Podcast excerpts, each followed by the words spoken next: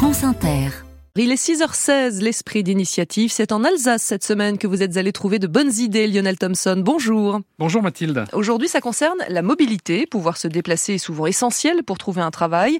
L'association Mobilex aide les personnes éloignées de l'emploi pour tout ce qui concerne leur déplacement. Réunis dans une grande salle en banlieue de Strasbourg, une douzaine de stagiaires suivent un cours de code de la route.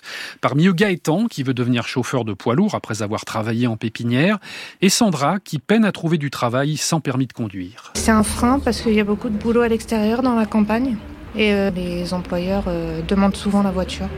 Vous avez loupé des emplois par exemple parce que vous n'aviez pas le permis? Beaucoup de fois, oui.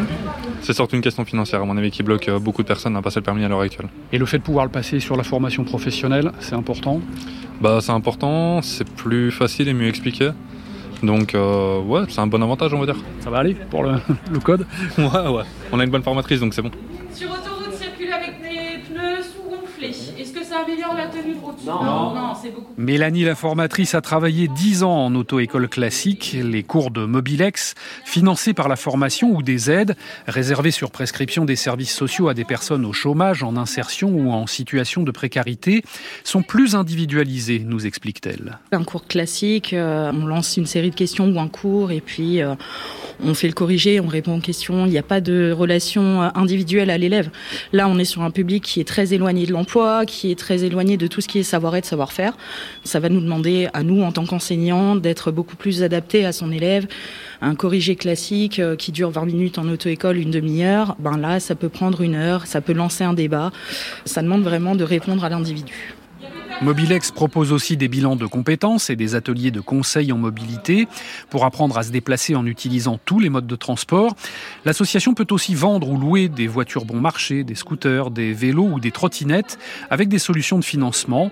Tout pour la mobilité et pas forcément la voiture, explique le directeur Didier Luce. On va travailler avec la personne pour trouver la meilleure solution pour elle, pour accéder à un emploi et arriver face à des recruteurs qui puissent s'opposer au simple regard sur il vous faut une voiture et un permis pour accéder à l'emploi. On peut se déplacer autrement pour accéder à l'emploi et la mobilité aujourd'hui ça ne passe pas que par un mode autonome ou indépendant, ça peut aussi passer par des modes multimodaux comme le covoiturage aussi qui peut être une solution intéressante. Se déplacer surtout en milieu rural et pour les ménages modestes pèse dans un budget et les employeurs devraient mieux en tenir compte, juge aussi Didier Luce. Un kilomètre parcouru pour se rendre à son travail, juste en consommable, c'est 17-18 centimes du kilomètre.